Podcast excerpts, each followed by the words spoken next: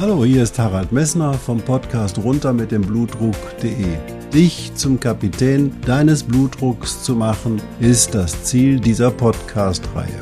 Du wirst in den vielen Folgen sicherlich die Themen finden, die dich für deinen Blutdruck interessieren. Ich wünsche dir viel Spaß dabei.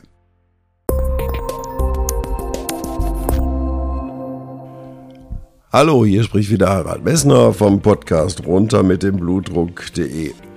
Schön, dass du eingeschaltet hast. Ja, ich bin's wirklich. Ich habe zum ersten Mal seit langer Zeit wieder eine kleine Kehlkopfentzündung und deswegen klinge ich heute etwas verschnupft und heiser.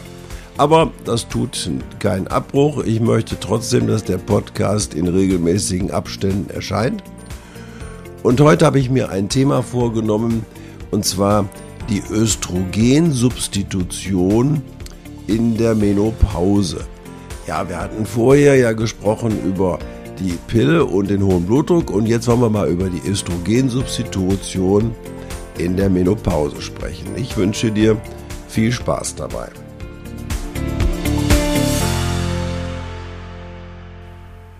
Ja, wenn die Frauen in die Wechseljahre kommen, sprich, wenn die Menopause, so nennen das die Mediziner, eintritt, dann ändern sich die Hormone bei den Frauen. Und zwar, die Frauen waren sehr lange durch ihr Leben durch die Eierstockfunktion mit Östrogenspiegeln oder höheren Östrogenspiegeln versorgt und jetzt zum Zeitpunkt oder zu Beginn der Menopause sinken diese Östrogenspiegel ab.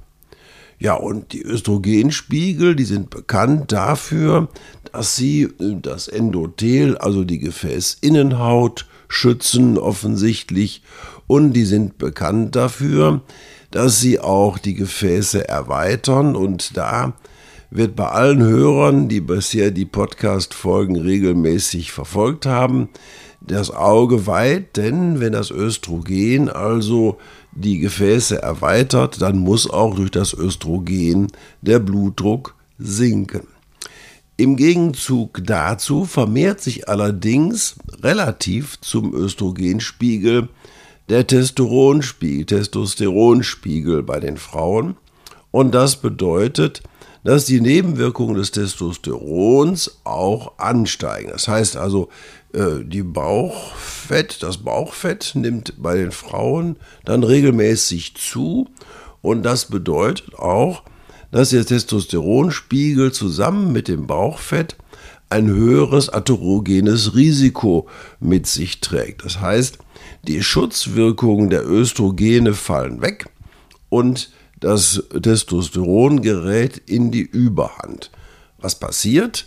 50 Prozent oder sogar mehr als 50 Prozent der Frauen, die in die Wechseljahre bekommen, bekommen dann plötzlich einen hohen Blutdruck. Das muss man nicht wegstecken. 50 Prozent der Frauen, die in die Menopause kommen, bekommen einen hohen Blutdruck. Daraus muss man erstmal ganz wichtig schließen, dem Gynäkologen kommt da eine wichtige Aufgabe zu, dass nämlich dort auch regelmäßig bei der Untersuchung der Frauen, gerade bei der Krebsprophylaxe, auch der Blutdruck gemessen wird.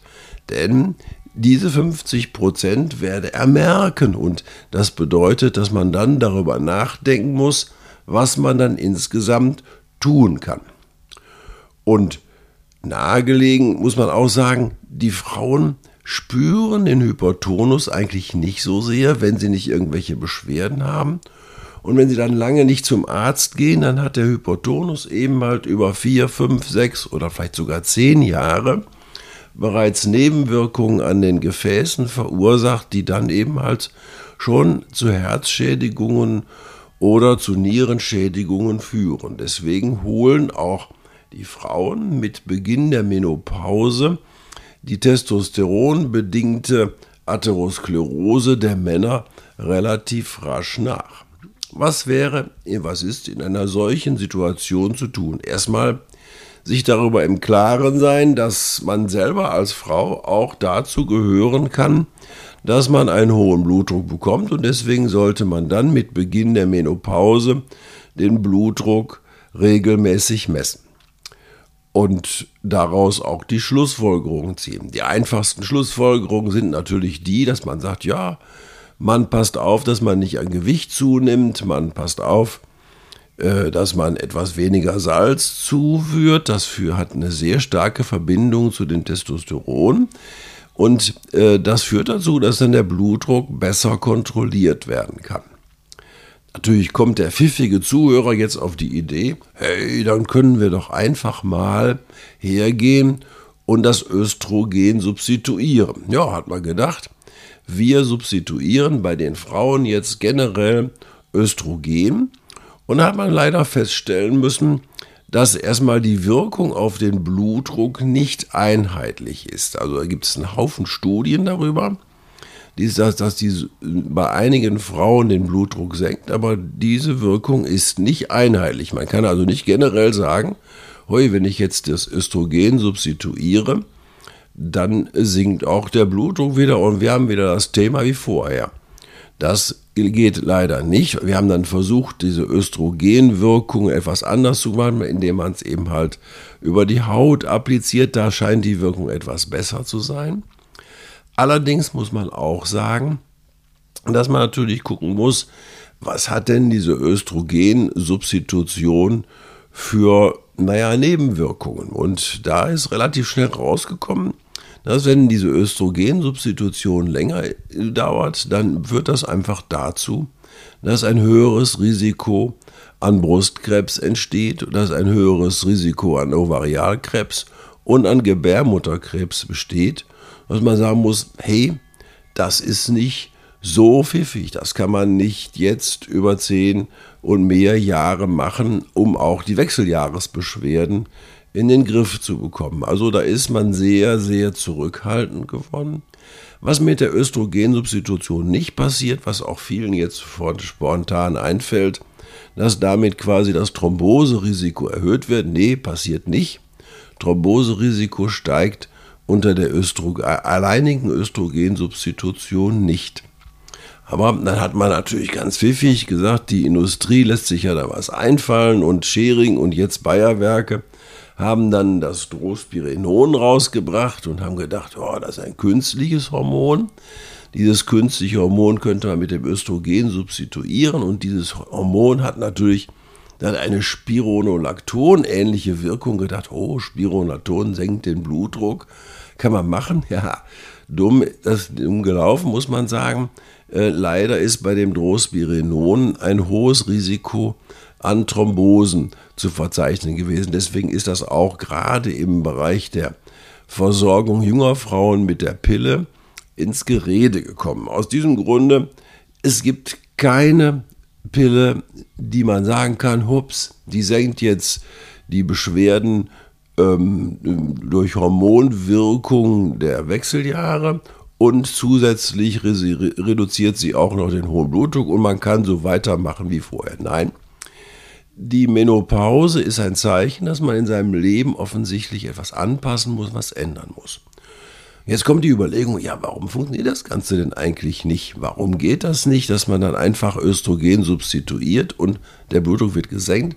Ganz einfach, weil durch Absenken der Östrogenspiegel, aber auch durch das Alter, nehmen die Renin-Angiotensin-Aldosteron-Rezeptoren auf der Höhe der Widerstandsgefäße im Körper zu.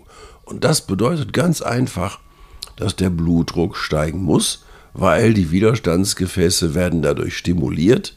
Durch diesen Mechanismus steigt auch das Risiko, dass Gefäßveränderungen entstehen, also, das ist eine Entwicklung, wo die Frauen im Prinzip das nachholen, was wir Männer in den zehn Jahren vor der gerechteten Menopause bereits an Atherosklerose durchgeführt haben. Also, hier wird man nicht umhin kommen, dann auch zu gucken, wenn eine Frau einen Hypertonus bekommt, dann wird man diesen Hypertonus auch regelmäßig behandeln können. Und zur Behandlung gehört aber wirklich auch, die Reduzierung des Gewichtes, die, die Verringerung der Salzzufuhr, Sport dazu, aber auch sich darüber bewusst zu sein, dass sich das Leben jetzt ändert, dass es einfach nicht mehr ähm, in der Richtung geht, ey, stärker, weiter und so weiter, sondern das Leben ist eine Wandlung. Du musst überlegen, du bist als kleines Kind geboren und hast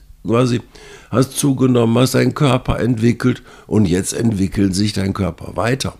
Das bedeutet, die richtige Einstellung zu den Veränderungen deines Körpers in deinem Leben sind sicherlich mitbeteiligt an den Beschwerden und an den Veränderungen, die sich durch die Menopause ergeben. Da gibt es gute Untersuchungen drüber, dass einfach auch die Awareness für solche Veränderungen oder die Besetzung, die negative Besetzung für solche Veränderungen quasi die Beschwerden verstärken können. Also, was sind die Schlussfolgerungen?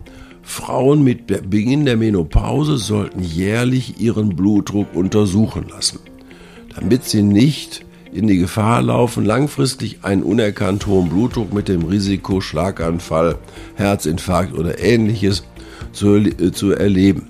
Denn häufig sind diese Herzinfarkte bei den Frauen auch nicht Herzinfarkte an den kleinen Herzgefäßen, sondern an den großen Herzgefäßen. Also, hier sollte dann mit Beginn der Menopause die jährliche Blutdruckkontrolle Pflicht sein.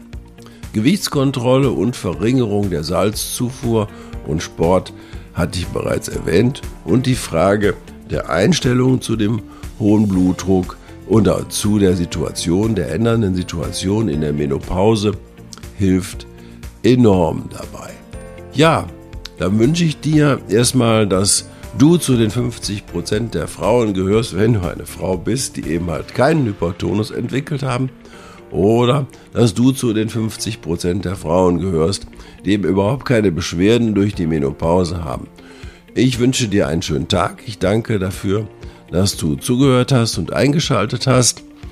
Und äh, wenn dir der Podcast oder diese Folge gefallen hat, wäre ich sehr froh, wenn du bei Apple Podcasts, bei Spotify oder wo immer man den Podcast runterladen und hören kann, eine positive Bewertung hinterlässt, damit auch noch mehr Menschen in der Situation in die Lage kommen können, sich über den hohen Blutdruck und die Nebenwirkungen des hohen Blutdrucks und die Zusammenhänge mit dem Älterwerden zu informieren. Ich danke dir und bis bald.